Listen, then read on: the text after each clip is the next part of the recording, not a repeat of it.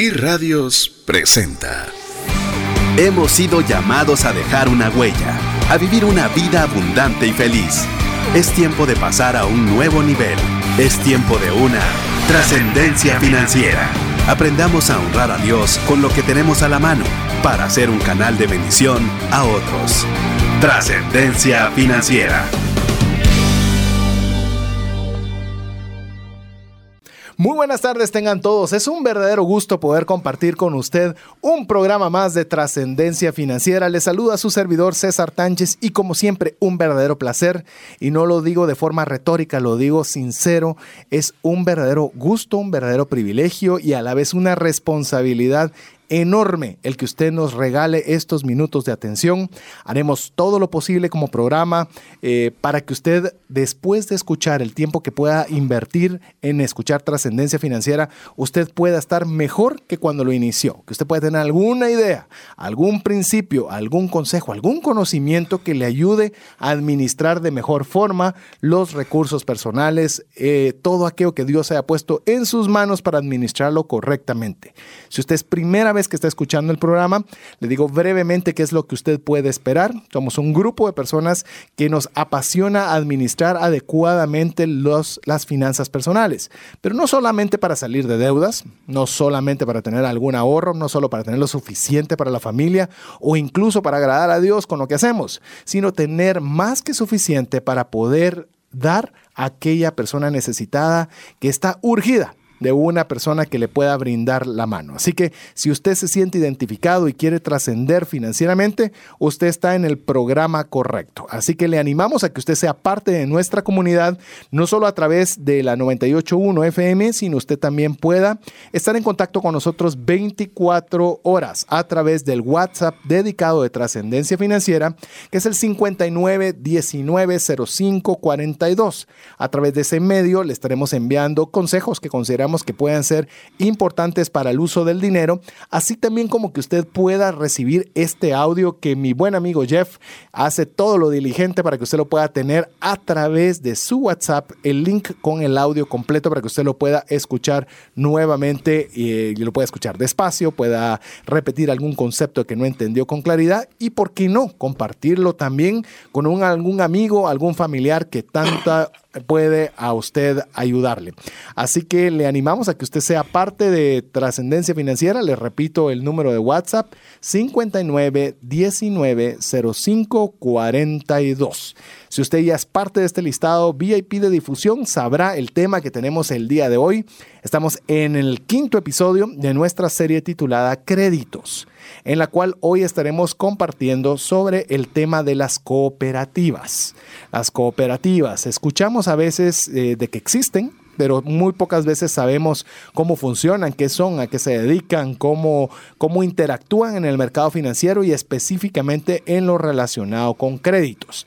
Si bien es cierto, tienen eh, o la posibilidad de que puedan tener funcionamiento de ahorro, como lo vamos a ver de forma muy ligera, que estamos armando una serie específicamente con el tema del ahorro, por lo menos hoy vamos a hacer mucho el enfoque respecto al área de financiamiento. Así que si usted ha querido saber este tema relacionado con las cooperativas, pues es un programa que le animamos a que usted no se lo pierda. Si tiene alguna duda, alguna inquietud que usted quisiera realizar directamente al programa, lo animamos a que lo realice directamente a través del WhatsApp dedicado de trascendencia financiera. Se lo voy a dar, pero antes de dárselo, eh, por favor tenga claro que es un WhatsApp dedicado únicamente para el programa Trascendencia Financiera, que es 59 19 05 42. Así que con esto, eh, con esta introducción, para que usted ya nos pueda saludar, enviarnos sus dudas, inquietudes, diferencias de opinión, eh, experiencias que haya tenido relacionado con el tema de hoy,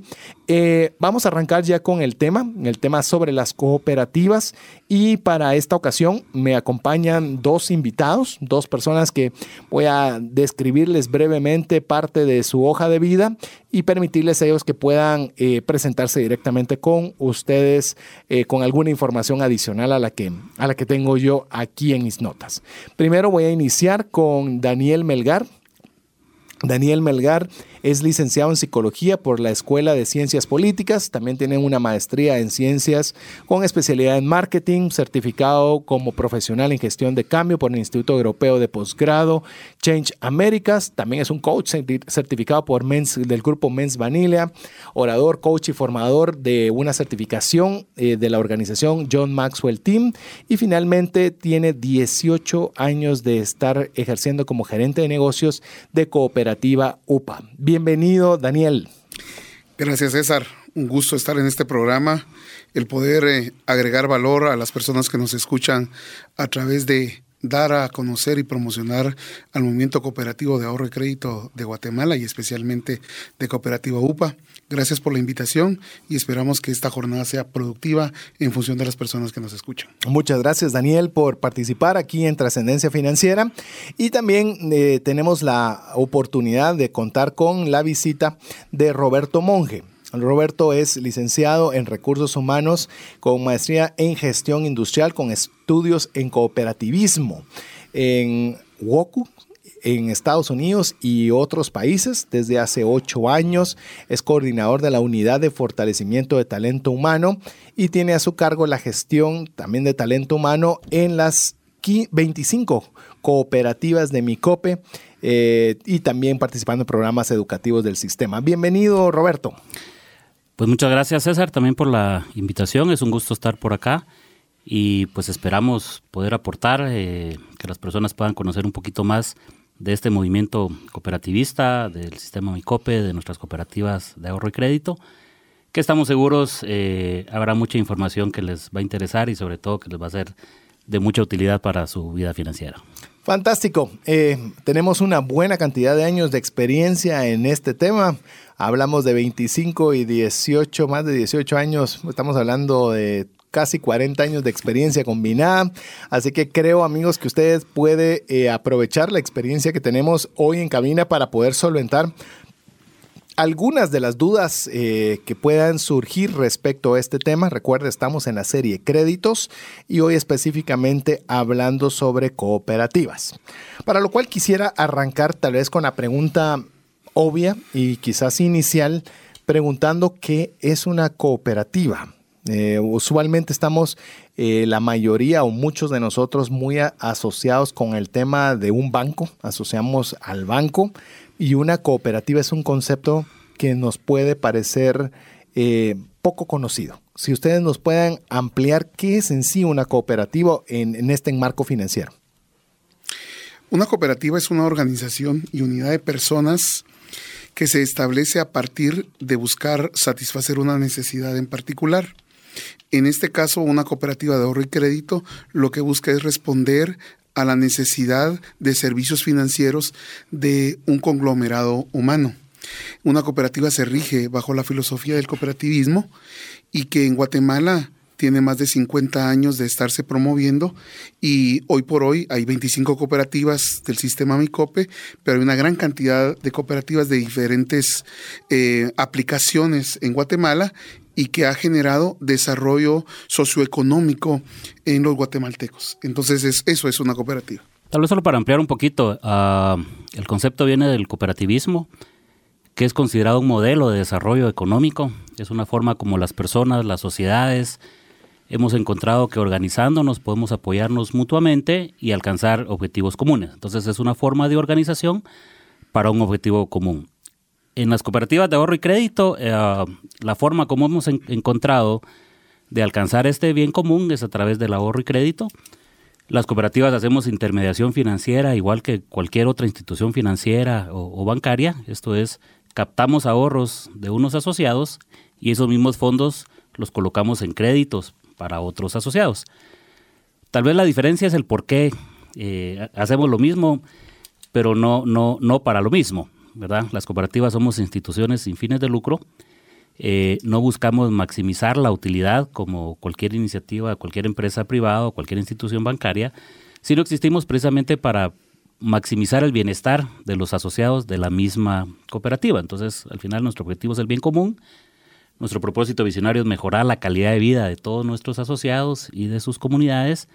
Eh, y entonces hacemos la misma intermediación financiera, pero con un, objetivo diferente. Nosotros hacemos intermediación financiera también para el desarrollo local, es decir, los ahorros que se captan en una comunidad sirven para financiar proyectos productivos, financiar sueños de personas, apoyar a personas que tienen necesidad de crédito en esa misma comunidad. No se, no se trasladan, digamos, los recursos o la riqueza que se genera en una, en una comunidad necesariamente a otra, sino que se mantienen en la misma área de influencia de la cooperativa. Entonces, eh, pues somos, una, somos instituciones financieras, eh, al igual que cualquier institución financiera, eh, bancaria, prestamos los mismos servicios, con la misma calidad, con los mismos productos, pero con un sentido diferente y ya vamos a, ver más adelante también cómo con muchos beneficios también adicionales, porque al final no buscamos maximizar nuestra rentabilidad como instituciones, sino el bienestar de todas las personas que forman parte de la cooperativa. De hecho, esto ya comienza a ser disruptivo desde el, desde el inicio. Y al ser disruptivo me refiero a que, por lo menos eh, al considerarme un empresario, eh, usualmente todo tipo de empresa eh, busca lucro. Y eso no es malo, al contrario, es la razón de ser de, de las empresas comerciales. Y cuando hablamos de una cooperativa, el factor lucro es sacado de la ecuación, según estoy, estoy escuchando y reinvertido ya sea en beneficios o en mejores tasas o de cualquier forma que entiendo repercuta directamente en el usuario. Eh, ¿Quién regula o cómo se autorregula una empresa que no tiene fines de lucro? Uno puede entender de cualquier empresa que hay un propietario, que hay una junta directiva, que hay gerentes y todos están como que alineados a la búsqueda de lucro. Pero cuando no está ese fin específico, cómo una cooperativa puede mantenerse enfocada habiendo tantos, eh, llamemos, tantas cosas en qué pensar de dar en lugar de una sola, como puede ser el caso de una utilidad o lucro. Mira, no es que no que saquemos de la ecuación el lucro. Nosotros las cooperativas somos empresas, igual que cualquier otra. Lo que nos diferencia es el fin. Lo que no buscamos es la maximización de ese lucro. Eh, nosotros decimos tenemos una doble visión, una empresarial y una social. Las cooperativas somos empresas, eh, sí buscamos cierta rentabilidad, buscamos eficiencia, buscamos competitividad, porque al final es un negocio que tiene que ser sostenible.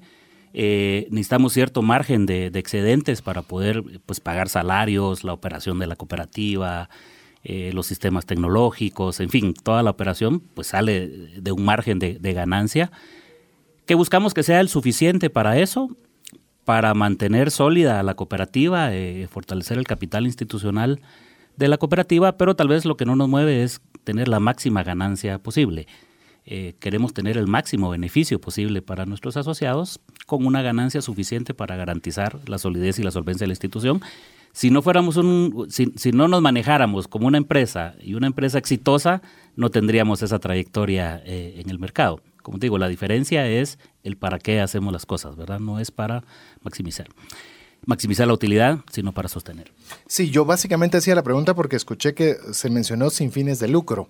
Entonces, sí hay lucro, pero es un lucro que está, llamemos, no es a la maximización del lucro. Exacto. Sino hay un lucro que me imagino está más o menos predefinido y la diferencia a ello pues es reinvertido de la forma que cada cooperativa, que eso es parte de las dudas que iremos resolviendo, si cada cooperativa tiene sus propios lineamientos o estoy entendiendo, que esa me gustaría hacer la segunda pregunta, entiendo que hay varias cooperativas, estas 25 cooperativas de crédito y ahorro, porque pueden haber cooperativas con, muchos, con muchos objetivos, pero al menos de crédito y ahorro. Estas de alguna forma están en una especie de asociación, perdón que utilice las palabras incorrectas, ustedes me las aclaran, dentro de una asociación que de alguna forma eh, pasan a ser parte de, que entiendo que es mi COPE, o estoy equivocado en mi, en mi apreciación. Así es, tal vez para conocimiento de todos, en el país hay casi mil cooperativas eh, de todo tipo, 960 y algo, entre agrícolas, de consumo, de vivienda, de todos los tipos. De estas, más o menos 326 eh, somos de ahorro y crédito. Hay muchísimas cooperativas de ahorro y crédito también en el país. En el sistema Micope somos una federación de cooperativas. De las 326 de ahorro y crédito, 25 formamos parte del, del sistema Micope. digamos, una federación es, cabal, es una asociación, es, es una agrupación de cooperativas. Para formar una cooperativa necesitas 20 personas para formar una federación necesitas tres cooperativas que se unan. Eh, como, mismo somos una, una, especie de cooperativa de segundo piso. Y entonces como sistema manejamos, eh, pues lo más visible es una marca común, el, el, nombre Micope que nos identifica. Y, es decir, todas estas 25 cooperativas de crédito y ahorro se identifican bajo Micope, por ejemplo en el caso de ustedes en particular. Somos como 25 hermanos que usamos el mismo apellido. Ya, ok, perfecto. Algo importante es que el marco legal en Guatemala, eh, la Ley General de Cooperativas, tal y como Roberto lo decía, permite la organización de una cooperativa con 20 personas, pero la ley no obliga a las cooperativas a ser parte de una federación. Eso ya es producto de la voluntad y, la sinergia que, que se genera entre las mismas cooperativas dependiendo del tipo de cooperativa que es. En este caso, las 25 cooperativas del sistema MICOPE que se aglutinan en la Federación Nacional de Cooperativas de Ahorro y Crédito han generado en el, en, el caso de nuestro, una sinergia que ya lleva más de 20 años o 25 años en el caso de las más nuevas. Y esto hace que nos organicemos y nos identifiquemos como sistema de ahorro y crédito de las cooperativas Micope y que manejamos economía de escala que nos permite el poder generar mejores y mayores servicios y beneficios para nuestros asociados, pero que también nos regimos bajo una misma filosofía y, disciplina financiera que nos permite también el saber que las 25 cooperativas estamos eh, persiguiendo los mismos fines con la misma disciplina financiera y eso nos permite el poder tener una imagen tan fuerte como lo son las cooperativas Micope. Otro punto importante que César lo mencionaba era quiénes son dueños de las cooperativas. Los dueños de las cooperativas son todos los asociados, independientemente de la cantidad de ahorros o aportaciones que tengan, porque hay un principio democrático que rige las cooperativas y las cooperativas de ahorro y crédito. Eso implica que en el caso nuestro como cooperativa UPA son 193 mil asociados que son dueños de la, de la, cooperativa, que tienen los mismos derechos, las mismas obligaciones y que nos permite organizarnos de forma democrática para que sean parte de los órganos de dirección que son formados por los mismos asociados. Entonces las cooperativas se autogestionan con sus propios eh, asociados, donde se van generando los cuadros de liderazgo que van a los consejos de administración y a las comisiones de vigilancia. Entonces vamos a tener que las cooperativas van a tener la salud de que en un consejo de administración hay tanto prestatarios como ahorrantes y eso genera que haya un equilibrio en ese proceso de búsqueda de eficiencia financiera para que podamos mejorar e incrementar los beneficios eh, a cada uno de los asociados. A ver, vamos a, aquí hay varias, varias dudas. Si una federación, entiendo, es el grupo, en este caso específicamente ustedes, 25 eh, cooperativas, las cuales deciden usar el mismo nombre y misma serie de principios. La pregunta es, ¿cada cooperativa sigue operando de forma independiente? Y lo único que están haciendo es valiéndose de la fuerza grupal, yo qué sé, para compra de insumos, para nuevo sistema, para eh, llamemos todas las economías que puedan tener. Sin embargo, cada una tiene su propia junta directiva, cada uno tiene sus propias actividades y la federación, por decirlo de alguna forma, eh, únicamente lo que hace es ayudarles a poder negociar en grupo o lo digo de una forma un poco simple de lo que en realidad hace?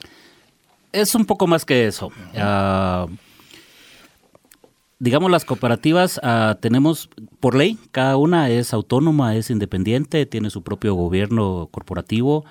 La máxima autoridad de cada cooperativa es su asamblea general. Esta asamblea elige, como bien decía Daniel, un consejo de administración entre los mismos asociados, una comisión de vigilancia, que son los órganos directivos de la cooperativa.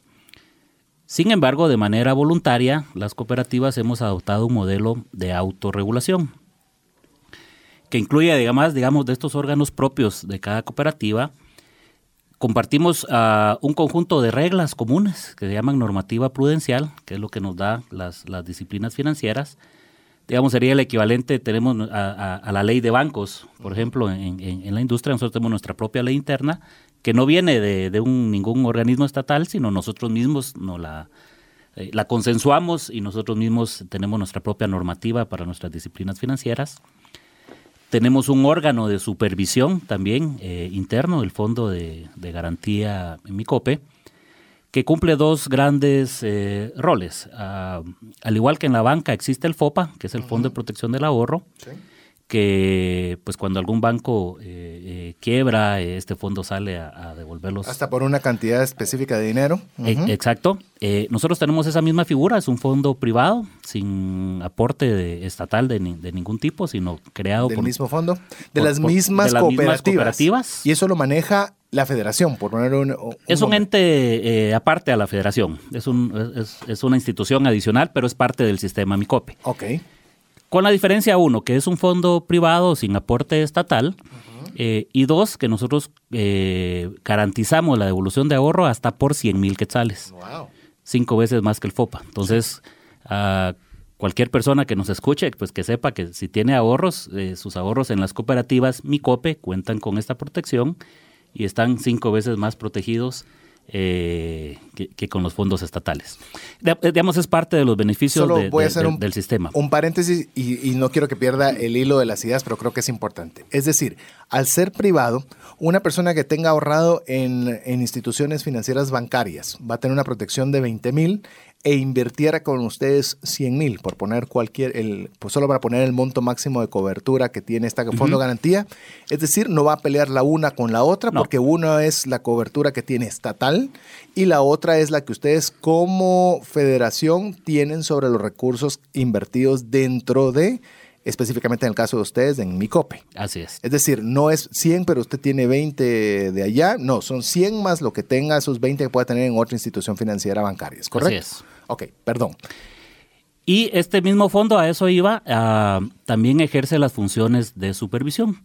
Así como la superintendencia de bancos va, audita eh, a los bancos, les hace revisiones, verificaciones, esta institución que se llama Fondo de Garantía también llega a las 25 cooperativas MICOPE eh, tiene revisiones in situ, eh, va a las cooperativas eh, a, hacer auditorías, tiene un modelo de calificación de riesgos específico para cooperativas de ahorro y crédito y también tiene verificaciones extra situ, es decir, ah, hace la labor de supervisar a las cooperativas en cuanto a su gestión de riesgos. Entonces tenemos como sistema todo un modelo una red, una red financiera eh, de apoyo y de seguridad, una red de seguridad financiera que nos permite ser sólidos eh, y estables ante cualquier crisis financiera. De hecho, parte, digamos, del beneficio de estar en una federación, nosotros como federación eh, funcionamos como prestamista en última instancia para las cooperativas, tenemos líneas de defensa para problemas de liquidez, digamos créditos stand-by ya preautorizados para todas las cooperativas, para algún programa. Desde la federación hacia las cooperativas. Que es la función que hace el Banco de Guatemala, por ejemplo, con los bancos en el país. El prestamista en última instancia, esa misma función tenemos también nosotros como federación hacia las, hacia las cooperativas. Entonces, es una red de seguridad. Eh, lo, que nos, lo que nos da este sistema, eh, el ser parte de un sistema federado, es un modelo de autorregulación completo eh, que incluye muchos otros eh, componentes. Tenemos un modelo específico de indicadores que se llama Perlas también, que es diseñado específicamente para cooperativas de ahorro y crédito, que nació aquí en Guatemala, aquí fue ideado y ahora eh, es un estándar a nivel mundial en el cooperativismo a través del WOCU, que es el Consejo Mundial de Cooperativas de Ahorro y Crédito. Entonces tenemos un modelo propio de medición de la gestión de las cooperativas también eh, que es parte de, todo este modelo de, autorregulación que nosotros manejamos. Vamos a ir por partes en esta, en esta vía. Es decir, está este grupo que se llama Fondo de Garantía o esta institución. que se encarga de estar auditando, de estar dando el garante, llamemos tratando de dar un garante de un estándar de, de salud financiera para las instituciones. ¿Qué pasa en el momento que esta institución estipula que alguna de las cooperativas eh, no está llegando al estándar requerido por la federación. ¿Qué es lo, o sea, cómo, qué capacidad tiene la federación como tal de poder decir, bueno, cooperativa A, eh, no vemos que estás llegando al estándar que nosotros pedimos como federación, eh, ¿qué es lo que se tiene o qué es lo que procede a hacer? Existen una serie de pasos derivados de la autorregulación y supervisación que el Fondo de Garantía ejerce sobre las cooperativas que permite ir monitoreando permanentemente y periódicamente a las cooperativas. Afortunadamente, esos indicadores financieros, las 25 cooperativas, en nuestro caso, eh, lo guardan, lo siguen con disciplina y nos permiten mantener líneas de defensa que no lleguen al extremo de la liquidación de una cooperativa, porque el objetivo del fondo de garantía no es que finalmente entreguemos esos 100 mil quetzales, sino que previamente existe toda una serie de pasos, de sistemas y de metodologías que nos permite eh, ser auxiliados por la federación en un determinado momento. Hay planes de regulación que nos permiten el poder generar estabilidad en un determinado momento. El sistema de, de autorregulación, eso es lo beneficioso para nosotros, porque nos permite saber en dónde nos duele el tobillo en determinado momento. Pero también la federación da asistencia técnica en caso se determine una falencia o una dificultad. Por ejemplo, en el tema de administración de talento humano, Roberto es la persona a la que yo como cooperativa UPA voy a recurrir eh, recientemente Roberto me ha enviado el indicador de productividad del, de mi cooperativa, lo que me permite saber que Roberto me está diciendo, Daniel, ten cuidado en tales y tales áreas. Pero así hay en aspectos financieros, en aspectos de mora, en administración de cartera, y todo eso permite que las cooperativas reciban una asistencia en el momento adecuado antes de llegar a una crisis.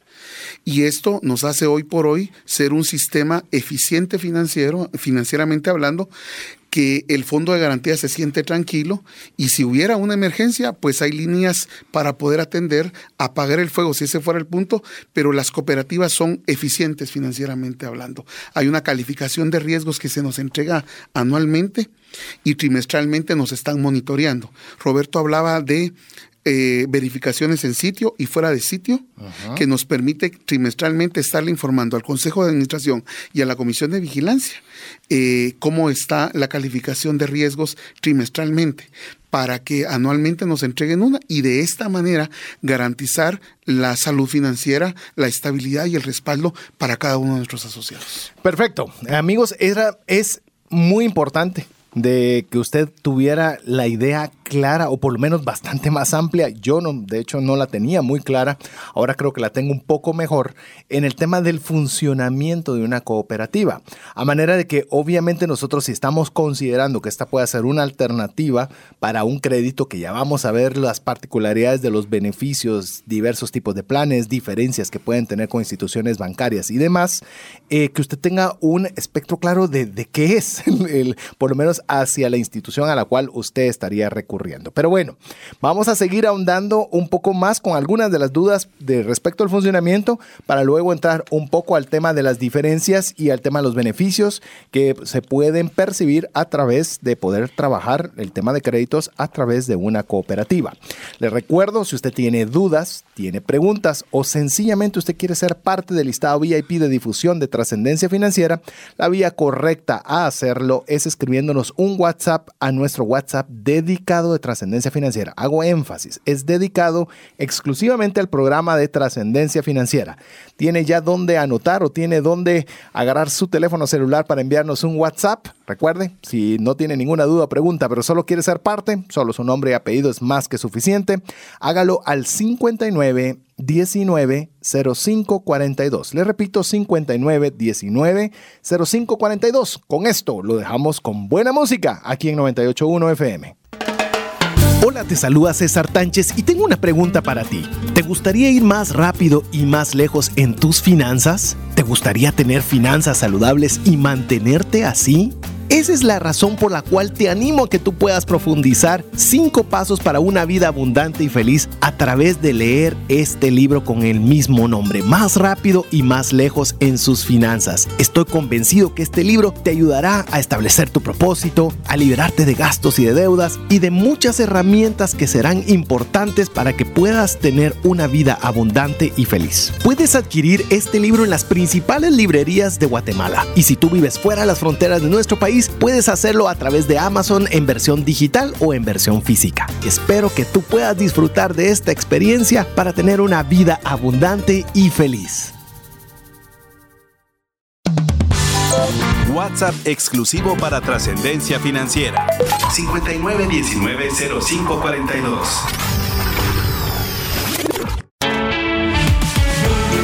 Búscanos en Facebook y Twitter como arroba trasciende más. Nuevamente estamos aquí con usted después de disfrutar de la excelente programación, la excelente música. Si usted nos está escuchando en directo aquí en 98.1 FM y si usted nos está escuchando en podcast, ¿y por qué yo no tengo acceso a escuchar esa buena música que usted menciona? Pues bueno, la forma correcta es que siempre esté en sintonía de 98.1 FM o bien a través de la repetición que usted nos, si nos está escuchando a través del podcast. Si usted quiere escuchar el podcast, quiere escuchar nuevamente este programa, compartirlo con sus amigos, tomar notas. Mire, le voy a decir algo, toda esta serie yo mismo he vuelto a escuchar los programas, agarrado mi cuaderno con un lapicero y, y comenzar a anotar porque es un aprendizaje muy grande el que estamos teniendo. Nos escriben personas de instituciones bancarias diciendo que trabajando muchos años en banca no sabían muchos de los conceptos que se han transmitido a través de micrófonos. Nos han escrito muchos estudiantes universitarios que están estudiando incluso carreras en maestrías en finanzas, las cuales les ha resultado ser muy interesante toda esta información. Usted sabe quién es porque nos ha escrito a través del WhatsApp dedicado de Trascendencia Financiera 59190542 y eso es gasolina para que nosotros sigamos esforzándonos en poderle proveer de buen conocimiento para que usted pueda tomar buenas decisiones financieras. Recuerde que las herramientas financieras son eso, son herramientas que usted las puede utilizar bien o las puede utilizar mal, así como puede usted incluso la comida. La comida usted si come de más, come mal, le va a afectar. Pero si usted come bien, come sano, con la frecuencia adecuada, le va a caer bien. Si la comida puede ser bien o mal usada, cuanto más también todas las herramientas financieras. Mi nombre es César Tánchez y hoy estoy en compañía con dos eh, personas que nos están ayudando a comprender el tema de la cooperativa. Específicamente está con nosotros Daniel Melgar y Roberto Monge platicando respecto del funcionamiento de las cooperativas. Estábamos en el segmento anterior hablando un poco del funcionamiento, de las formas en las cuales se cuidan, se guardan, generan estos fondos de garantía para poderle dar eh, alguna... Eh, no, alguna no, darle la estabilidad al giro de negocio financiero y que las personas que están involucradas puedan sentirse tranquilas de que hay un funcionamiento adecuado cómo podría hacer un paralelo con lo que hacen las instituciones financieras, solo que ahí a través del Estado, a través de la superintendencia de bancos y demás. Me queda una duda antes de que comencemos a ver un poco el tema de, ya específicamente funcionamiento y beneficios. Eh, es decir, una federación cuando estamos hablando establece un fondo o de garantía a una institución para que haga todo este tipo de prácticas, implica que los libros, cuando mencionaban eh, de que hay una auditoría en sitio y fuera de sitio, es decir, esta, estos libros son abiertos. Es decir, pueden perfectamente este fondo de garantía tener acceso a toda la información financiera de cada una de sus asociados y esto me conlleva tal vez una pregunta que puede sonar infantil, pero yo creo que va a aclarar mucho para todas las personas. Es decir, una cooperativa tiene su caja fuerte, tiene como uno se imagina un banco, porque a veces uno dice cooperativa, se imagina que es hasta trueque y cambio, ¿verdad? Entonces, quisiera que por favor a las personas que no han entrado nunca a una cooperativa, eh, debo decir que yo no he entrado nunca a una, pero a raíz de esto lo haré, eh, que nos cuenten un poquito a las personas que pueden esperar cuando entran también a una cooperativa, abren la puerta y pasan adelante.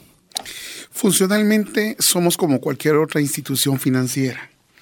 Las cooperativas tienen una oficina central y tienen una red de agencias por medio de las cuales atienden a sus asociados. Las agencias son oficinas como cualquier otra institución financiera donde hay personal de servicio al asociado, hay receptores pagadores, hay oficiales o asesores de crédito, hay un jefe de agencia. Este es el front office con el cual nosotros atendemos y por supuesto tenemos todo el andamiaje administrativo de control que nos permite pues funcionar de acuerdo al tipo de industria financiera que realizamos. Es importante ver porque nos manejamos bajo las disciplinas financieras que hemos hablado ya, pero generamos toda una filosofía de atención al asociado y lo que hacemos es ser facilitadores de los servicios de intermediación financiera para cada uno de nuestros asociados. En el caso de las cooperativas, hay más de 200 puntos de servicio alrededor de Guatemala, las cooperativas del sistema MICOPE. Tenemos un sistema mi red que nos permite atender a los asociados independientemente de qué cooperativa pertenecen. Pueden recibir servicios financieros en cualquiera de las agencias de otras cooperativas hermanas del sistema Micope. Y tenemos una serie de beneficios que podemos tener como servicio funerario para los ahorrantes. Tenemos un seguro eh, eh, eh, para los ahorrantes, un seguro para los préstamos. Todo eso es producto de la economía de escala y que la federación nos ha permitido desarrollar eh, para poder brindarle a los asociados. Es decir, reciben lo mismo, pero con una filosofía de, en donde nosotros nos enfocamos en el beneficio del asociado. Es decir, también hay caja fuerte. Hay caja fuerte, todo el sistema. Ibas a mencionar algo, Roberto. Sí, tal vez solo agregar, eh, las cooperativas, digamos, no estamos directamente reguladas por la Superintendencia de Bancos o no somos parte del, del sistema regulado nacional, a excepción de eh, en el tema de la IBE. O sea, en, temas de lavado de dinero sí nos aplica la misma normativa, al igual que cualquier institución financiera, tenemos un oficial de cumplimiento, hay suplente, hay auxiliares, enviamos reportes mensuales eh, a la IBE, estamos obligados a reportar operaciones iniciales eh, sospechosas, o sea, exactamente igual que cualquier otra institución financiera en temas específicos de lavado de dinero, ahí, ahí sí tenemos esta misma regulación. Eh, y con lo que decía también eh, Daniel, tenemos, eh, nosotros le llamamos Mi Red, las cooperativas compartimos el mismo sistema informático, todos usamos el, mismo software para nuestras operaciones, y entonces eso nos permite, más o menos desde los 90 venimos ofreciendo operaciones intersistemas. Es decir, si vos sos asociado de una cooperativa, digamos UPA, aquí en la capital, y viajas a Quetzaltenango, eh, allá tenemos otra cooperativa, por ejemplo, que se llama Salcajá. Con tu misma libreta de la UPA, vas a otra cooperativa, haces depósitos, retiros, pagas préstamos, tarjeta de crédito, o sea, haces, usas la otra cooperativa como que fuera tu misma institución, eh, sin ningún costo. Eh, y de manera más ágil, con una o sea, si yo quiero hacer un retiro en otra cooperativa de, con mi libreta, eh, en el mismo momento me llevo el dinero, O sea, hay una compensación inmediata, no tengo que esperar 24 horas a que me lo liberen, ni esto ni lo otro, eh, sino que si yo deposito, el dinero queda eh, disponible de manera inmediata y si retiro, me lo llevo en el momento en efectivo. Entonces, es estas operaciones intersistema, digamos, es algo así como el ACH que hay ah, en, el sistema interbancario, eh, tenemos nosotros nuestro propio sistema, solo que con una compensación inmediata. Así es. Ibas a mencionar algo, Daniel. Algo importante, porque hablamos un poco de la autorregulación, es que el Fondo de Garantía es uno de los entes que nos supervisan, pero los asociados por medio de la Comisión de Vigilancia es el ente de control y fiscalización de parte de los asociados. Pero aparte de eso tenemos auditorías internas y también por medio del el Fondo de Garantía contratamos auditorías externas que nos permiten también dictaminar nuestros estados financieros. Y también tenemos la responsabilidad de informar anualmente a la Asamblea General de Asociados cuál fue el desarrollo económico y financiero de las cooperativas. Nosotros, en el caso de la cooperativa, el domingo pasado tuvimos nuestra Asamblea General de Asociados donde se le entrega una memoria de labores donde están los estados financieros que son públicos. Es decir, transparentamos mucho la gestión administrativa y financiera de las cooperativas para que todas las personas asociadas se encuentren tranquilas y esta información está al alcance de los interesados que quieran ser parte de este sistema. ¿Cuáles dirían ustedes que son, eh, porque ya esta creo que va a ser la última pregunta, o por lo menos voy de momento creo que será la última pregunta relacionada con el tema de, cómo funciona per se una cooperativa, para ya adentrarnos un poco más en detalles de los, de los tipos de productos y demás. Pero ¿cuáles dirían ustedes que son las diferencias que los que marcan una diferencia entre una cooperativa y un banco? Es decir, ¿cuáles podrían ser porque alguien podría pensar, bueno, hablan como que fuera un banco, pero no son un banco. Pero dicen que hacen todo lo mismo que el banco, pero no lo son. Entonces, ¿cuáles creerían ustedes que son algunas? Sé que habrán muchas, pero por lo menos para la audiencia que, que pueda decir, ok, nosotros podemos o marcamos una diferencia en A, en B o en C. Sí, como decís, uh, son varias. Quizás la, la más relevante es nuestra razón de ser. Las cooperativas no existimos, como decíamos, para, para generar un lucro, para maximizar un lucro. Existimos para generar bienestar, para mejorar la calidad de vida, eh, para generar desarrollo en nuestras comunidades. Es decir, la, las, las, cooperativas nacimos eh, eh, en el país eh, hace 50 años para principalmente satisfacer la falta de acceso a servicios financieros. Muchas comunidades donde, donde no habían bancos, donde no habían instituciones, gente que aunque tuviera dinero, por ejemplo, no tenía dónde ahorrarlo, ¿verdad? Nos, nos, nos cuentan comunidades lejanas que sacabas la cosecha y el dinero o lo enterrabas en, en, en, en, el campo para protegerlo o lo metías en una mula y tenías que caminar dos, tres días para irlo a dejar al, al banco más cercano que te quedaba. Eh, en muchas comunidades, como no habían instituciones financieras, solo habían prestamistas eh, individuales que pues se aprovechaban muchísimo de, de la necesidad de la gente. Eh, y entonces la gente empezó a organizarse para prestar y ahorrarse mutuamente. Eh, con lo que unos ahorraban, con eso mismo se le daban préstamos a otros y así se fue generando, eh, se fue satisfaciendo esa necesidad de inclusión financiera en, muchísimas comunidades en las, que operamos las, las cooperativas. Entonces, tal vez una de las principales diferencias es la razón de ser. Las cooperativas nacemos para, nos conformamos para mejorar la calidad de vida de nuestros asociados. La intermediación financiera, el crédito, el ahorro es el medio, es el vehículo por el cual lo hacemos, pero las cooperativas existimos para mejorar la calidad de vida. Perfecto. Yo tengo muy claro ahora ese tema, porque es cierto, sí, podrían haber lugares donde la banca no llegaba y qué forma alternativa había. Pues, eh, viene a ser una necesidad en la cual surgen este tipo de, de, de movimientos o iniciativas. Eh, ¿Qué les parece si arrancamos? Porque yo creo que buena parte también de lo que podemos conversar y viene a ser parte de las diferencias que podemos encontrar entre una alternativa u otra, eh, van a estar muy aunados con el tema de los beneficios. Eh, yo tuve la oportunidad de ingresar, como lo he hecho con todas las instituciones bancarias que hemos invitado, incluso de tarjetas de crédito. Usted viera mi computadora, tengo cerca de 22 pestañas abiertas, en las cuales pues obviamente me he tomado un poco el tiempo de ir viendo qué es lo que dice la página web de cada una de las instituciones. No voy a pensar que estamos haciendo una, una investigación profunda a detalle, no soy ningún fondo de garantía, pero al menos eh, lo que está público. Y es curioso eh, realmente lo que he podido al menos eh, ver de la información pública con la que cuentan mi COPE específicamente, ahora ya entiendo la diferencia porque no sabía por qué una se identificaba como UPA y el otro era mi COPE y se metió uno a la página web y realmente lo tiraba uno a un lugar y cuando uno aprovechaba un lugar salía por otro, pero ahora ya esa parte ya la tengo, ya la tengo un poco más clara. ¿Cómo, eh, si estamos hablando de que el rédito o llamemos, o la función principal de una cooperativa, al menos lo que ustedes nos mencionan, no es maximizar eh, el lucro, sino poderle dar esa, esos beneficios en pro de la persona.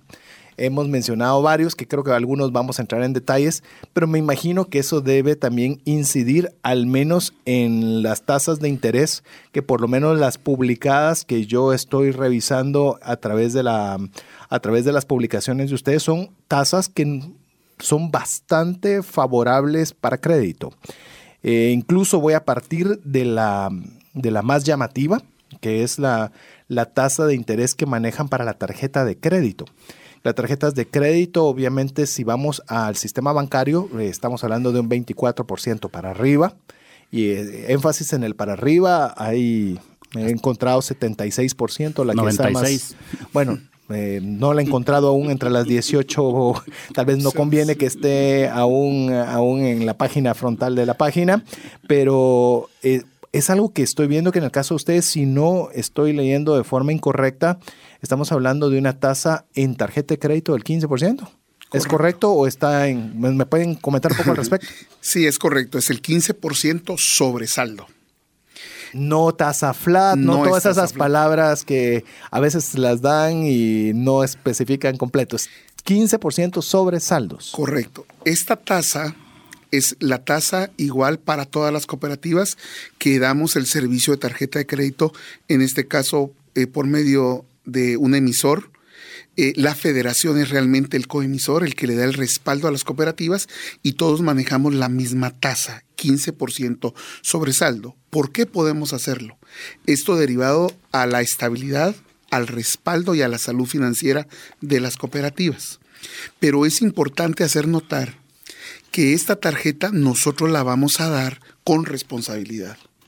Eso implica que las personas que reciben la tarjeta de crédito son personas a las cuales hemos analizado, calificado, con el objeto de poder colocar en sus manos un instrumento financiero que les permita, como dice Roberto, llevar a realidad sus sueños, sus proyectos, sus metas y sus objetivos.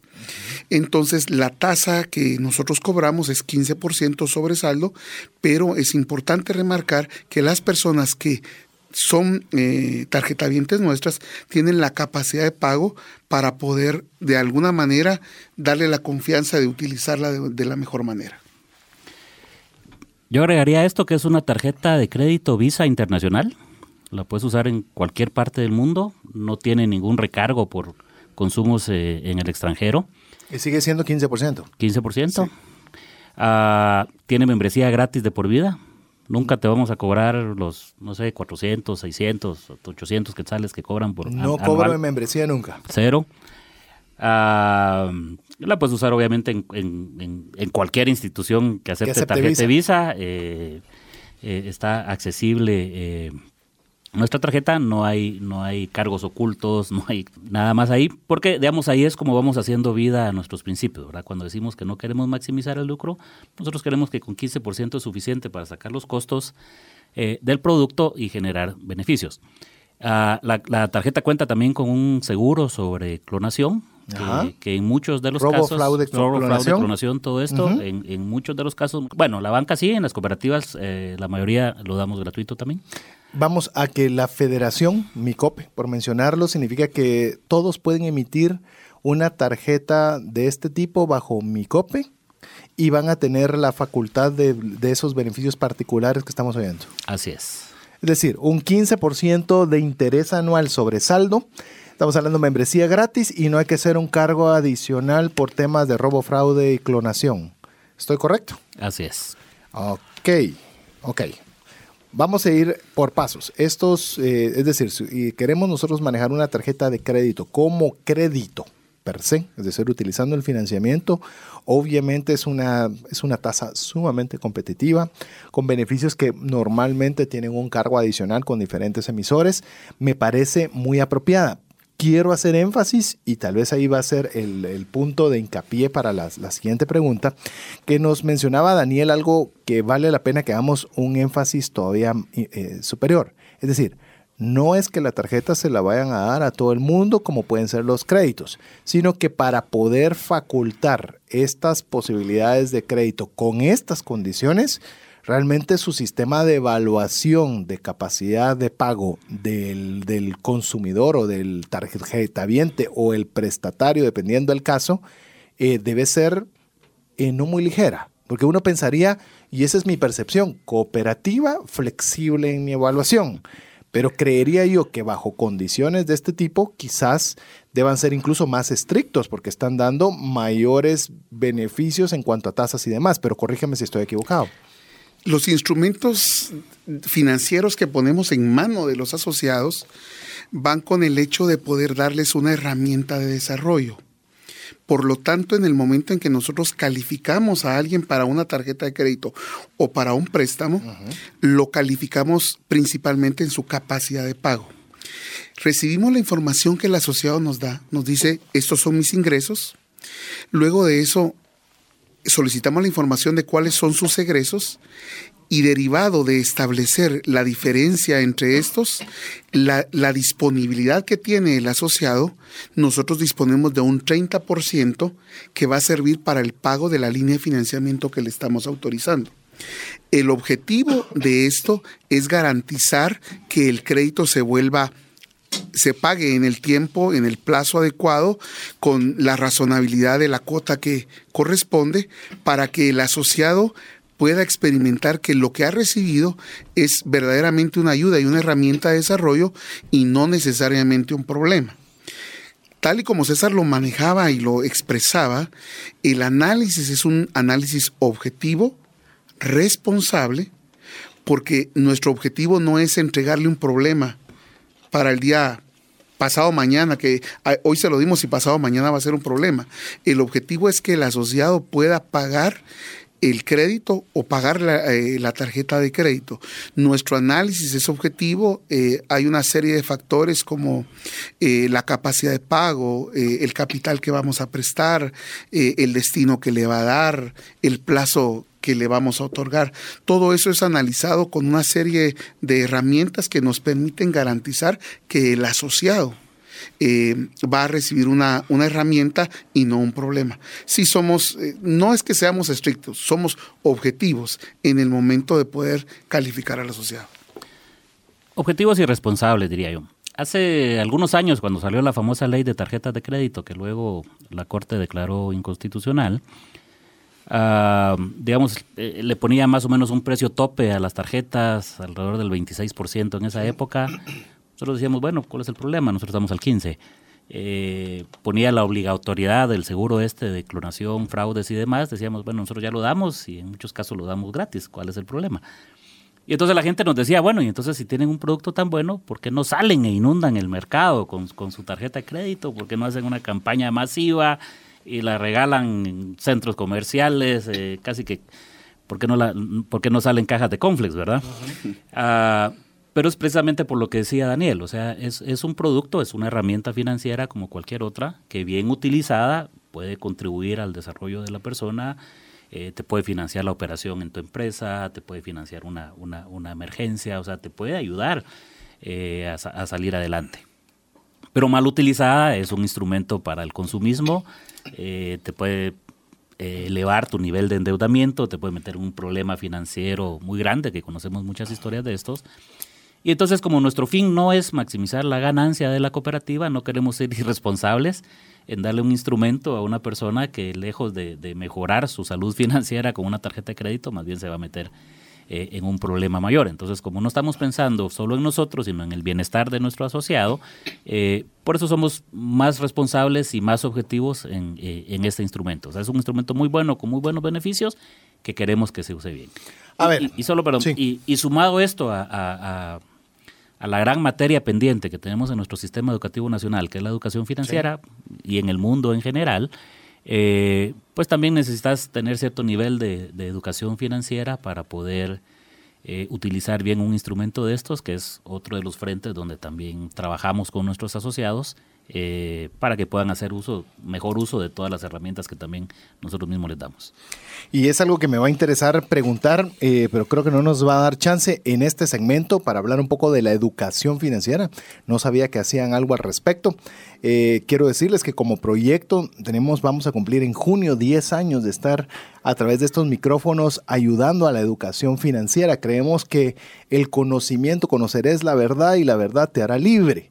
Media vez usted conoce, por eso es que tenemos a los amigos de cooperativas, tuvimos a los amigos de, de, parte de, una institución bancaria, hemos tenido a personas de tarjetas de crédito, vamos a tener a personas de buró de créditos, a manera que usted conozca y en base a todo ese conocimiento usted pueda tomar buenas decisiones.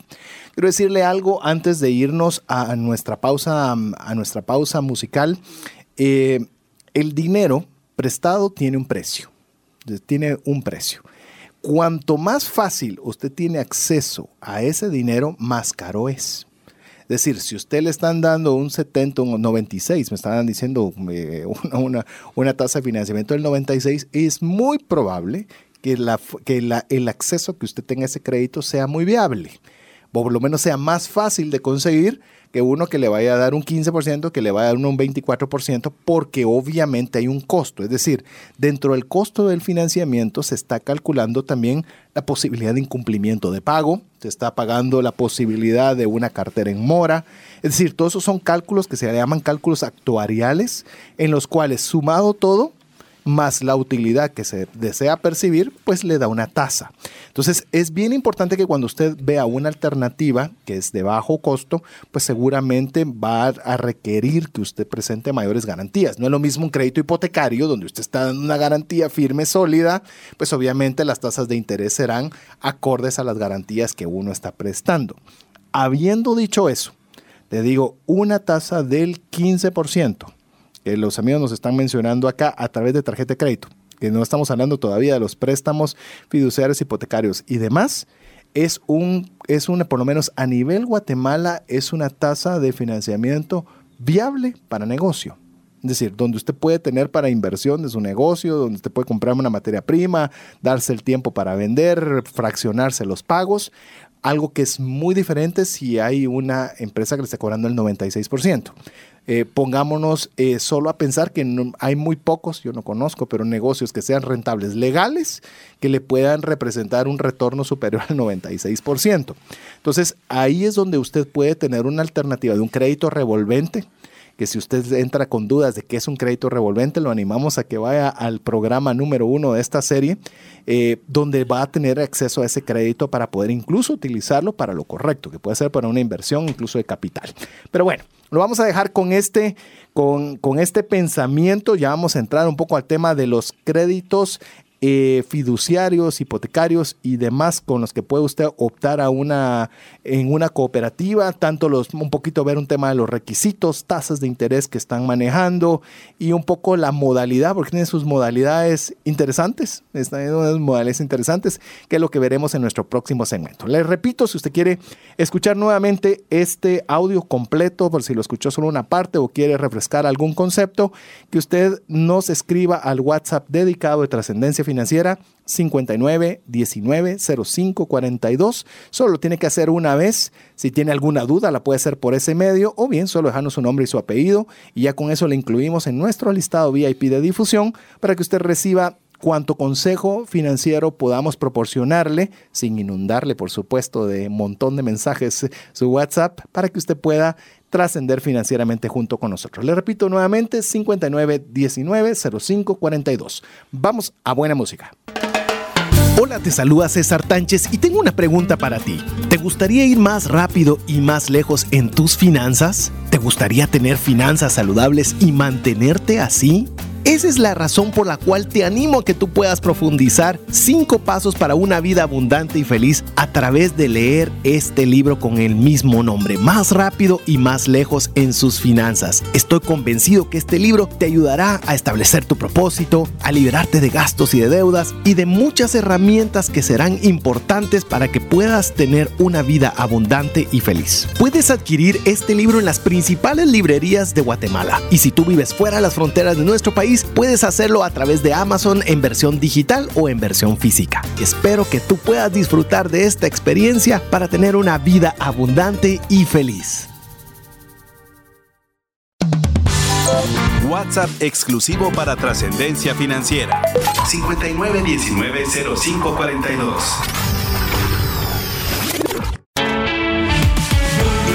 Búscanos en Facebook y Twitter como arroba trasciende más. Muchas gracias por el favor de su audiencia. Mi nombre es César Tánchez y en esta oportunidad he estado muy bien acompañado por Daniel Melgar y Roberto Monge, donde nos están enseñando respecto de las cooperativas, su funcionamiento, beneficios y algunas particularidades que yo en lo particular desconocía y me imagino que usted habrán ciertas cosas que no también no sabía cómo funcionaban para que pueda tener ese conocimiento adecuado para tomar una buena decisión financiera, específicamente en lo que nos atañe esta serie, que es hablar sobre los créditos, pero en esta oportunidad presentados a través de la alternativa de una cooperativa. Si usted quiere hacer alguna pregunta en particular o quiere recibir el audio completo de todo el programa de hoy, más todos los programas que tengamos, no se preocupe, no abarca espacio, porque es un link para que usted pueda redireccionarlo y escucharlo. Lo puede descargar mientras tiene Wi-Fi en su casa o en su empresa y escucharlo fuera de línea cuando usted en donde quiera que usted se encuentre. Es muy fácil. Escríbanos un WhatsApp al al número dedicado para trascendencia financiera 59 19 05 42. Le repito, 59 19 05 42. por esa misma vía estaremos enviando a todas las personas que quieran algún tipo de acercamiento, pregunta específica o alguna pregunta sobre cualquiera de los productos que ellos trabajan. Eh, ahí les vamos a mandar el contacto que nos den para que usted lo pueda tener en su teléfono y poder hacer cualquier pregunta específica. Antes de haber hecho el último corte, nos quedamos con algo que nos mencionaba Roberto que me llamó mucho la atención, de que también eh, están haciendo alguna labor respecto al tema de la educación financiera. ¿Qué están haciendo, Roberto? Ah, actualmente tenemos un programa educativo que se llama Huachalal. Eh, es un programa de educación formal para niños y adolescentes en escuelas. Está dirigido a cuarto y sexto grado primaria, segundo básico y cuarto diversificado. Es un programa de educación financiera. tiene cuatro grandes ejes, finanzas personales, eh, cooperativismo, valores eh, y proyecto de vida. Fue desarrollado en conjunto con eh, la Universidad Internaciones. expertos pedagogos de la universidad nos apoyaron en ese sentido. Ya tenemos un convenio, está avalado por el Ministerio de Educación también y estamos ya un pasito de que nos certifiquen también los manuales del, programa. Eh, y entonces este es todo un programa eh, formal. Todas las cooperativas hemos contratado eh, educadores, maestros de, profesión que los capacitamos en este programa y llegan a las escuelas a desarrollar estos talleres. el año pasado entre, todos, las 25 cooperativas, logramos cubrir a un poco más de 30 mil alumnos eh, a nivel nacional. Eh, estamos en un poco más de 160 municipios ejecutando el programa. Eh, este año esperamos llegar a por lo menos 40 mil. Tenemos más o menos 40 educadores cooperativistas dedicados a esta labor que su función es ir a las escuelas, e impartir talleres con niños y con adolescentes eh, y educar en cooperativismo, en finanzas personales, eh, ir inculcando esto. Creemos que la educación financiera es parte de, de, nuestra responsabilidad hacia nuestros asociados. O sea, nosotros también queremos asociados educados financieramente que puedan tomar buenas decisiones. Eh, una de las características de este programa es que no está ligado a objetivos comerciales, tiene sus propios objetivos, sus propios indicadores educativos.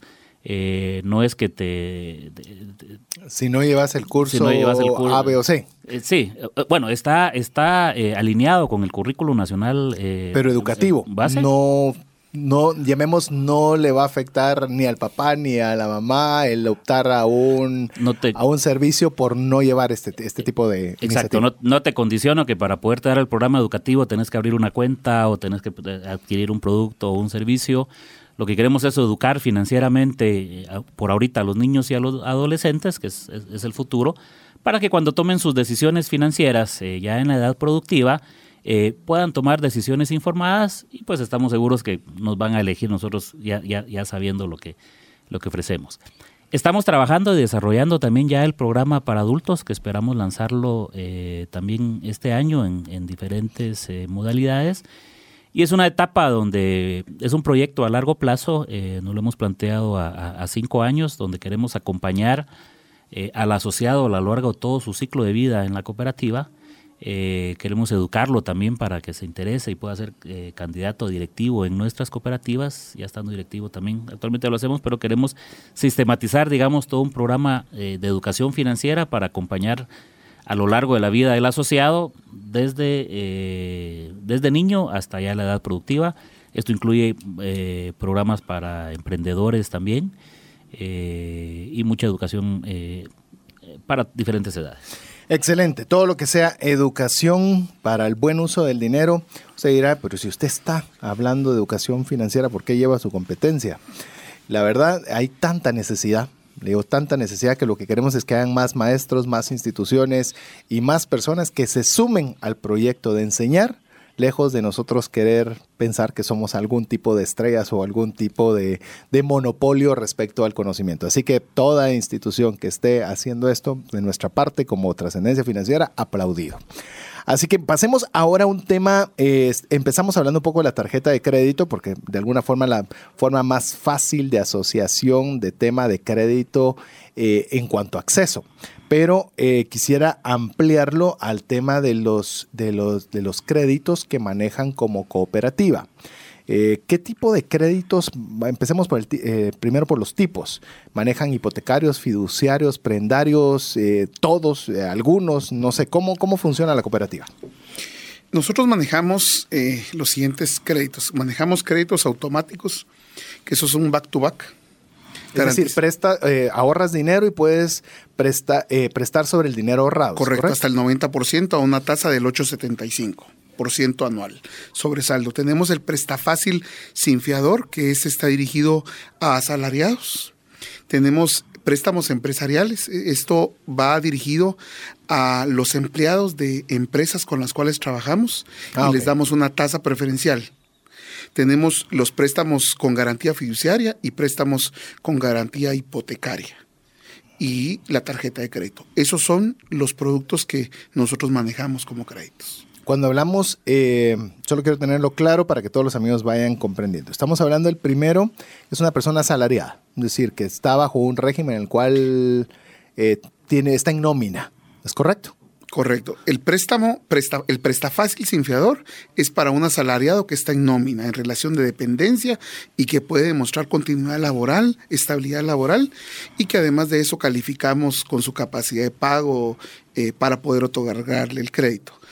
Luego está el crédito empresarial, que fue el que mencioné, que este es por medio de un convenio interinstitucional con una, empresa, por medio del cual nosotros les otorgamos crédito a sus empleados y la empresa se compromete a descontar la cuota mensual de nómina enviándonos a la pagar a nosotros mensualmente.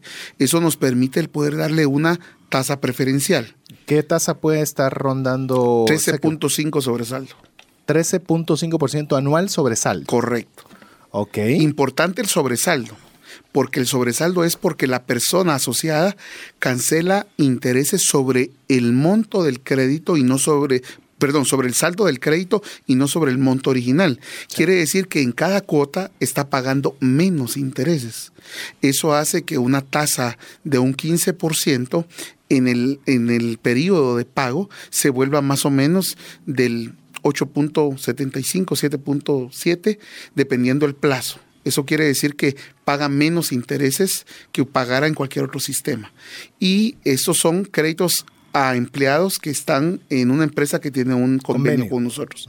Y luego está el préstamo eh, fiduciario, que es para toda persona que esté o no en relación de dependencia, sea comerciante, sea empresario, y, estas eh, tenemos garantías fiduciarias e hipotecarias. En el caso de las hipotecarias, nosotros vamos a dar el crédito sobre el valor del inmueble después de un avalúo bancario de hasta el 80% del valor de la propiedad, siempre y cuando comprobemos capacidad de pago. Ok, es decir, ¿puede la propiedad cumplir?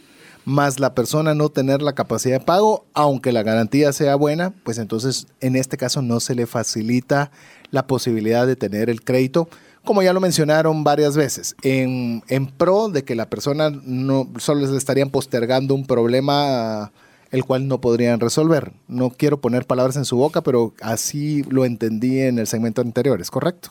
Es correcto. El objetivo es que nosotros garanticemos que el crédito sea pagado por bienestar del asociado que hace el crédito y por bienestar de la misma cooperativa con el objetivo de poder seguir dando mejores y más servicios a los demás asociados. La clave acá es capacidad de pago para que podamos garantizar que nosotros vamos a entregar el monto solicitado. Claro, si alguien no califica para el monto solicitado, nosotros le vamos a sugerir, mire, usted me pidió esta cantidad, pero después del análisis usted califica verdaderamente para recibir esta. Es decir, le damos opciones, asesoramos y acompañamos al asociado para no decirle no definitivamente. ¿Quién es un no definitivo? Alguien que, por ejemplo, puedan decir, eh, si usted está en esta condición, seguramente no va a aplicar para tener un préstamo dentro de la cooperativa. Número uno, su capacidad de pago. Luego de eso, su récord crediticio porque el récord crediticio nos habla del carácter de la persona en función de cuál ha sido su récord en otras instituciones. Por eso nosotros vamos a los buró de crédito y consultamos cuál ha sido la conducta financiera de esa persona. Luego es que la garantía no respalde adecuadamente el monto y el plazo que la persona eh, solicitó. Esos son los tres factores determinantes para que nosotros podamos decir que no. Y es importante, César, lo que tú dices, porque no es que nosotros queramos decir que no porque sí. Nosotros tenemos la filosofía de ayudar a todos, pero hay circunstancias muy particulares de las personas que solicitan el crédito que no les permiten ser ayudadas en determinado momento. Su nivel de endeudamiento es tan alto que ya no hay forma de poder generar un análisis objetivo que nos permita decir si la persona le podemos dar. Esos niveles de endeudamiento que es uno de los mayores enemigos del mercado en este momento. Hay personas que están hiperarchi endeudadas. Podríamos añadir, no recuerdo si lo leí en alguno de, las especificaciones de los brochures que pude ver, que también eh, puede incluirse dentro de estos, eh, de estas personas que podrían no calificar alguna persona que tenga algún tipo de embargo de porcentual de su salario, porcentual de algún tipo. Es correcto. Esto es parte del análisis que hacemos con los buros y si existe algún tipo de embargo judicial, no cualquiera que sea. Cualquiera que sea. Por mínimo que haya sido puesto el embargo, si una persona tiene embargo, no califica. Exacto. Ok. Listo. Para que usted vaya también determinando, usted puede decir, yo, yo tenía la idea de que una cooperativa era más flexible. Escuche también las situaciones por las cuales pues no valdría la pena ni siquiera que inicie a hacer papelería si cuenta con cualquiera de todas estas características que ya bien Daniel nos ha mencionado. Yo, yo no quisiera salirme de este punto sin antes, ese va a ser el programa de la próxima semana. Vamos a hablar de quizás del tema más difícil de toda la serie. Vamos a hablar de buró de créditos. No sabe lo que nos costó conseguir una persona con experiencia suficiente en el área de buró de créditos. Tenía que ser una persona que ya no trabaja ahí para poder tener información eh, eh, permisible para que usted pueda tenerlo. Desde ya le animo a que no se pierda ese programa. Yo tengo muchas inquietudes, pero quiero escuchar la perspectiva de una cooperativa. Se dice, y eso lo vamos a aclarar mucho la próxima semana, que por ejemplo una persona pudo haber tenido problemas eh, crediticios de falta de pago y demás en determinado momento, luego logró restablecer su situación, pero su récord crediticio en los buros permanece de una forma eh, en bandera roja, por decirlo de alguna forma. ¿Ustedes se basan en la bandera roja o en lo que ha sucedido de punto A a punto B en el caso del ejemplo que expuse? La información que obtenemos de los buros financieros nos sirve para el análisis, pero en determinado momento existe la oportunidad de ampliación y aclaración del punto, con el objetivo de determinar si la persona pudo o no solventar algún tipo de problema registrado en el buró. Entonces lo que pedimos y solicitamos es que lo documente para que nosotros podamos hacer la investigación correspondiente y en determinado momento esa persona pues se redimió, en determinado momento eh, adquirió una nueva conducta financiera, aclaró su asunto, vemos que está solvente, entonces lo identificamos, pero si somos un poquito más acuciosos en poder determinar la objetividad y veracidad de la información. Porque hay personas que dicen, mire, yo abiertamente nos llegan y nos dicen, yo tuve un problema con este asunto, aquí están mis finiquitos, aquí está esto, y entonces nosotros somos abiertos a poder analizar el punto. Es decir, no es un no totalmente en esos casos de alguien que pudo haber tenido un problema. No sé si Roberto tiene algo que agregar en esta parte. Sí, definitivamente al final el enfoque es eh, hacia la persona. Lo que estamos buscando es eh, cómo, cómo beneficiarla. Eh, y en ese sentido, como dice Daniel, pues ah, somos abiertos a, escuchar, a analizar cada caso particular. Sabemos que todos estamos expuestos a problemas en algún momento, pero eso no necesariamente determina nuestro carácter financiero, ¿verdad? O sea, tuvimos la capacidad de salir, de solventar, de mejorar nuestra situación y entonces somos, somos abiertos a esas situaciones. Pero también hay casos extremos donde nosotros decimos al interno a veces lo mejor que podemos hacer por una persona es no darle el crédito, porque con un crédito más es terminar de ahogarlo, terminar de hundirlo eh, y es más bien mejor cómo lo asesoramos para encontrar otras, otras soluciones financieras.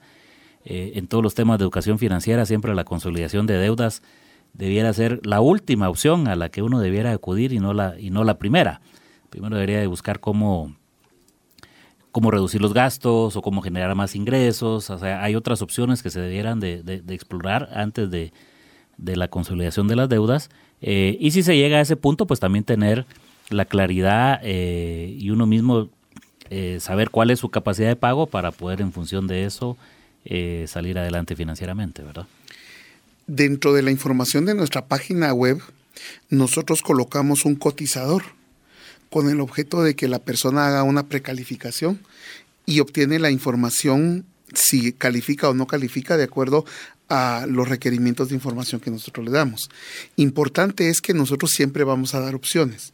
Por ejemplo, si alguien va por un crédito sin fiador, que lo tenemos nosotros, pero encontramos en el momento de analizar su información que no califica para un crédito sin fiador, le decimos, ok, le solicitamos un fiador o un segundo fiador. El objetivo es poder ayudarlo si está dentro del margen razonable para poder ser ayudado. Eh, mencionaron, perdón, mencionar algo más, Daniel. No, no, ok. Eh, mencionaron varias cosas y yo quiero que ahondemos un poquito en ellas. decía Roberto y creo que tiene una, un, un, punto que quiero resaltar a toda nuestra audiencia.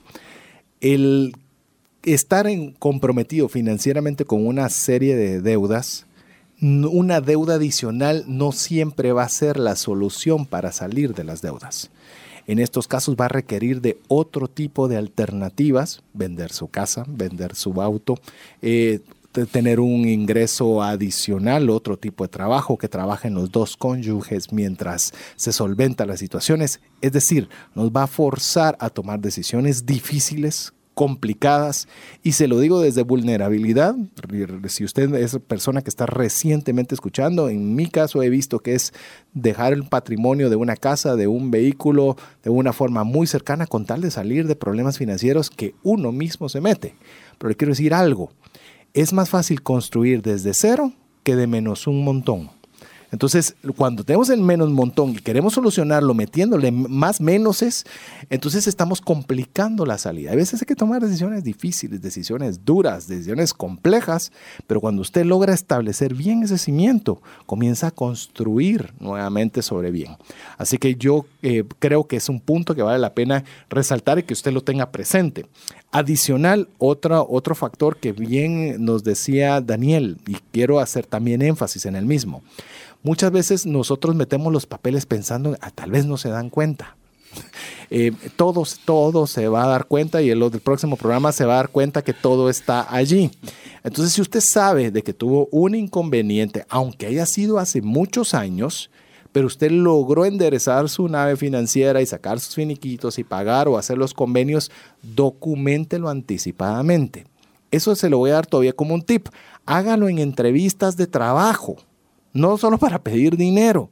Usted a veces se va y no sabe ni por qué no lo contrataron y lo que resulta es que pidieron a un buró de ver cómo era su situación financiera y usted estaba aplicando para cajero, entonces resulta que no van a darle el trabajo aunque usted haya rectificado sus finanzas. Entonces es mejor ir anticipadamente y decir, miren, quiero decirles, yo tuve un problema financiero en A, B y C, no tuve trabajo y me incumplí, hice un convenio de pago, me costó mucho, pero lo pagué, aquí están mis finiquitos y demás, porque va a permitirle a la otra persona saber el tema principalmente de carácter y ver que es un asunto que está resuelto independiente de lo que un sistema de buró pueda decirle. Entonces, no significa que eso va a ser la garantía de, pero al menos ese aspecto va a poder usted dar la base para poder fundamentar de mejor forma cualquier requerimiento que usted pueda tener. No solo de financiamiento, como le digo, incluso, sino para conseguir trabajo. Así que sí es algo bien importante. A ver, ahondemos con el tema que mencionaba eh, Roberto, consolidación de deudas. Eh, Roberto nos decía que es quizás una de las últimas herramientas para, mm, para tomar en consideración. Eh, le digo que si está entre las últimas, es una que si todavía sus finanzas se encuentran bien, es decir, aunque tenga mucha deuda, pero está pagando sus cuotas, su récord crediticio es bueno y está pagando demasiadas tasas de interés, la consolidación es una buena estrategia a seguir, porque usted puede consolidar, es decir, juntar todas sus deudas en una pagando una tasa de interés más baja. Si su récord crediticio está bien, si usted está pagando adecuadamente, si su capacidad de pago se lo permite, va a poder economizar un montón de plata en ahorro de intereses. Ustedes, en cuanto a cooperativa, aquí viene la, extensión a esta pregunta, ¿qué tanto eh, ven este tema específico de la consolidación de deudas entre su giro diario de préstamos a las personas que se abocan? Es el pan diario el asunto. Estamos constantemente consolidando deudas. Tal y como César lo indicaba, la consolidación de deudas es un recurso que nos permite el unificar la deuda y el acceder a una tasa de interés razonable con una cuota razonable que nos libera efectivo en determinado momento para poder sentirnos más tranquilos. El problema está, y lo hemos visto y es importante porque el, programa es educativo, es que una vez consolidada la deuda se requiere autodisciplina para poder mantenerse entre un régimen ordenado y controlado durante un tiempo. Lamentablemente eh, existe cuando una institución financiera recibe el pago de una deuda que estaba vigente, el día siguiente le está ofreciendo de nuevo. El problema está en que la consideración ah, eh, es que vuelvo a tomarlo y vuelvo a, al mismo punto donde inicié. Nosotros en Cooperativa UPA y eh, hacemos constante y permanentemente la consolidación de deudas porque parte de nuestros asociados a los cuales atendemos son asalariados que están en este tipo de problema. Nosotros estamos abiertos a consolidar deudas, a dar el beneficio de la tasa que ofrecemos, pero requerimos que exista un compromiso personal, no tanto con nosotros, eh, César, personal, para poder mantenerse dentro de ese marco de control y autodisciplina durante un tiempo determinado. De hecho, yo quiero añadir a lo que dice Daniel, eh, la persona no regresa igual, regresa peor, porque tiene una, una cuota por consolidación adicional a los nuevos compromisos que va a estar. Es decir, no llegó ni siquiera a un punto muerto, sino llega todavía a ponerse en un grado muy, muy, muy complejo. Yo le animo que si usted va a hacer, no, le animo no, eh, quiero exhortarle de forma muy firme de que si usted está considerando la consolidación de deudas, no se meta a una deuda más. Ahí se acabó. Hasta que usted ha pagado el total de la consolidación de deudas, entonces considere añadir una más. De lo contrario, no lo haga, porque lo que se va a meter es en más problemas. Al día siguiente, sí, al día siguiente le van a ofrecer mil ofertas y usted dice, pero si esto ahora yo ya estoy holgado en mi presupuesto, entonces sí puedo agarrar esta y entonces me meto en problemas nuevamente. En el tema de la consolidación, eh, tengo otra duda. Normalmente está el tema de baja de intereses, que esa es la razón principal que mueve a la, o por lo menos que le mueve a las personas a buscar una alternativa más viable financieramente. Pero hay una que en lo particular a mí me, me atañe mucho, que es el tema del plazo. Porque está bien que me bajen el financiamiento, pero si la cuota me va a quedar igual de ajustada como cuando tenía todo, eh, llamemos a pesar de que esté pagando menos intereses, mi disponibilidad en presupuesto es baja. La pregunta es, en el tema de consolidación, ¿cómo manejan ustedes los plazos? Usualmente, ¿a qué plazos están manejando este tipo de préstamo en particular? La consolidación de deudas la estamos manejando a 72 meses, cuando es consolidación de deudas. Eh, el plazo va a depender del destino. normalmente el tema de consolidación de deudas está amarrado al tema de consumo. Pero cuando la persona abiertamente nos habla de que va a ser para consolidación de deudas, nosotros estamos hablando de 72 meses con fiador y 60 meses sin fiador en el tema de consolidación de deudas. Y es ahí donde hacemos el análisis de capacidad de pago para el plazo, porque no tenemos plazos más amplios que esos que de por sí están amplios. Es decir, para la media de mercado, le digo, está muy bien. Cinco años es un plazo, normalmente lo que le dan para pagar un carro nuevo, solo para que usted tenga un punto de parámetro. Ya cinco, o seis años le hace que su cuota, cuando estamos hablando de tasas de interés más accesibles, pues obviamente que se le vuelva una cantidad más más fácilmente manejable entre su presupuesto. Importante que en el momento de recibir el crédito por consolidación de deudas o para otro destino, hay una serie de beneficios. Primero, la tasa el sistema sobresaldo. Pero algo importante es que eh, las cooperativas del sistema Micope tenemos un seguro para prestatarios. En caso de fallecimiento, Columna, compañía de seguros que pertenece a las cooperativas y las cooperativas del sistema Micope respaldan al deudor. ¿Hasta qué monto? Hasta por 200 mil quetzales en el caso de cooperativa UPA. Ok. A ah, cada una en este caso sí tiene una cantidad diferente. Cada, cada cooperativa contrata una, una prima Diferente. Diferente o cada quien de acuerdo a su, a su capacidad financiera, pero todos los créditos que otorgamos cuentan con este, con este seguro deudor hasta cierto monto contratado por la, por la cooperativa, que es eh, lo provee Seguros Columna, que es la aseguradora. Sin costo para el prestatario. Tiene un costo del 1% en el caso nuestro. Ok. Que garantiza en caso de fallecimiento una vez esté al día, no esté moroso, porque si está moroso... No hay eh, donde pagarse la cuota de la Entonces, si la familia o el deudor, o perdón, o el fiador pueden estar tranquilos, que en caso de fallecimiento el seguro va a responder. No se heredan las deudas a la familia. Así es. De hecho, eso, aunque usted no se le obligara o no se lo dieran, debería hacerlo.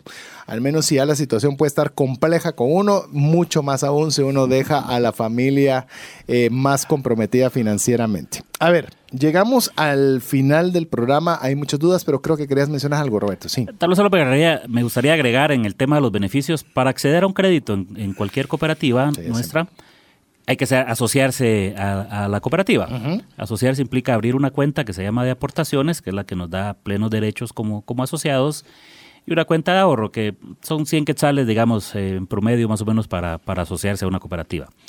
Pero por el solo hecho de ser asociado, tenemos eh, de entrada tres beneficios gratuitos para, para todos los asociados.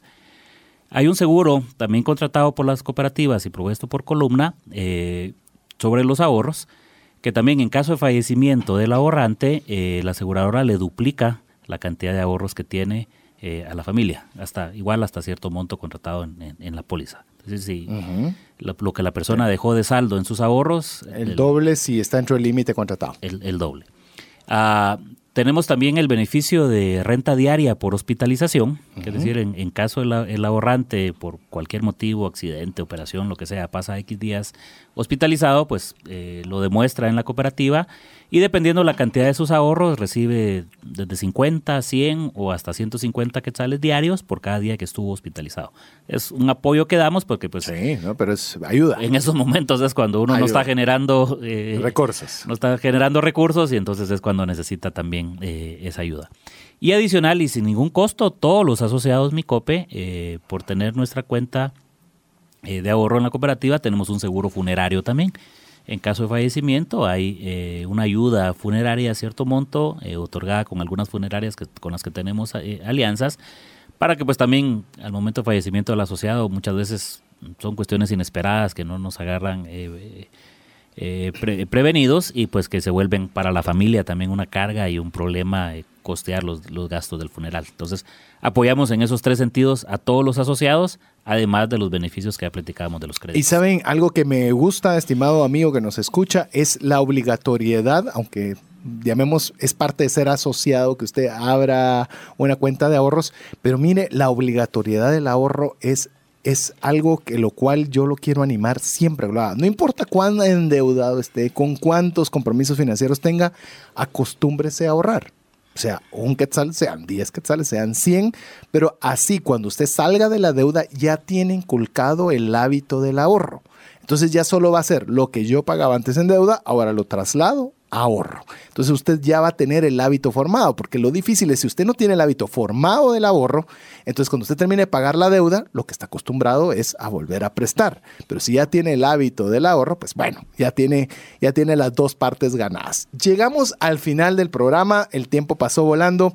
Eh, voy a permitir aquí que mis, eh, mis estimados invitados puedan despedirse de la audiencia y a la vez, si es posible, que nos puedan proporcionar un número de teléfono o un contacto que puedan tener para poder tener dudas específicas. Si no, pues si no lo tuvieran en este momento, me lo pueden proporcionar eh, y se lo mandamos a todos nuestros amigos. Empecemos aquí por Daniel, a Daniel para que sea el primero en despedirse y si tiene el contacto. Gracias, César. Eh, agradecido por la invitación.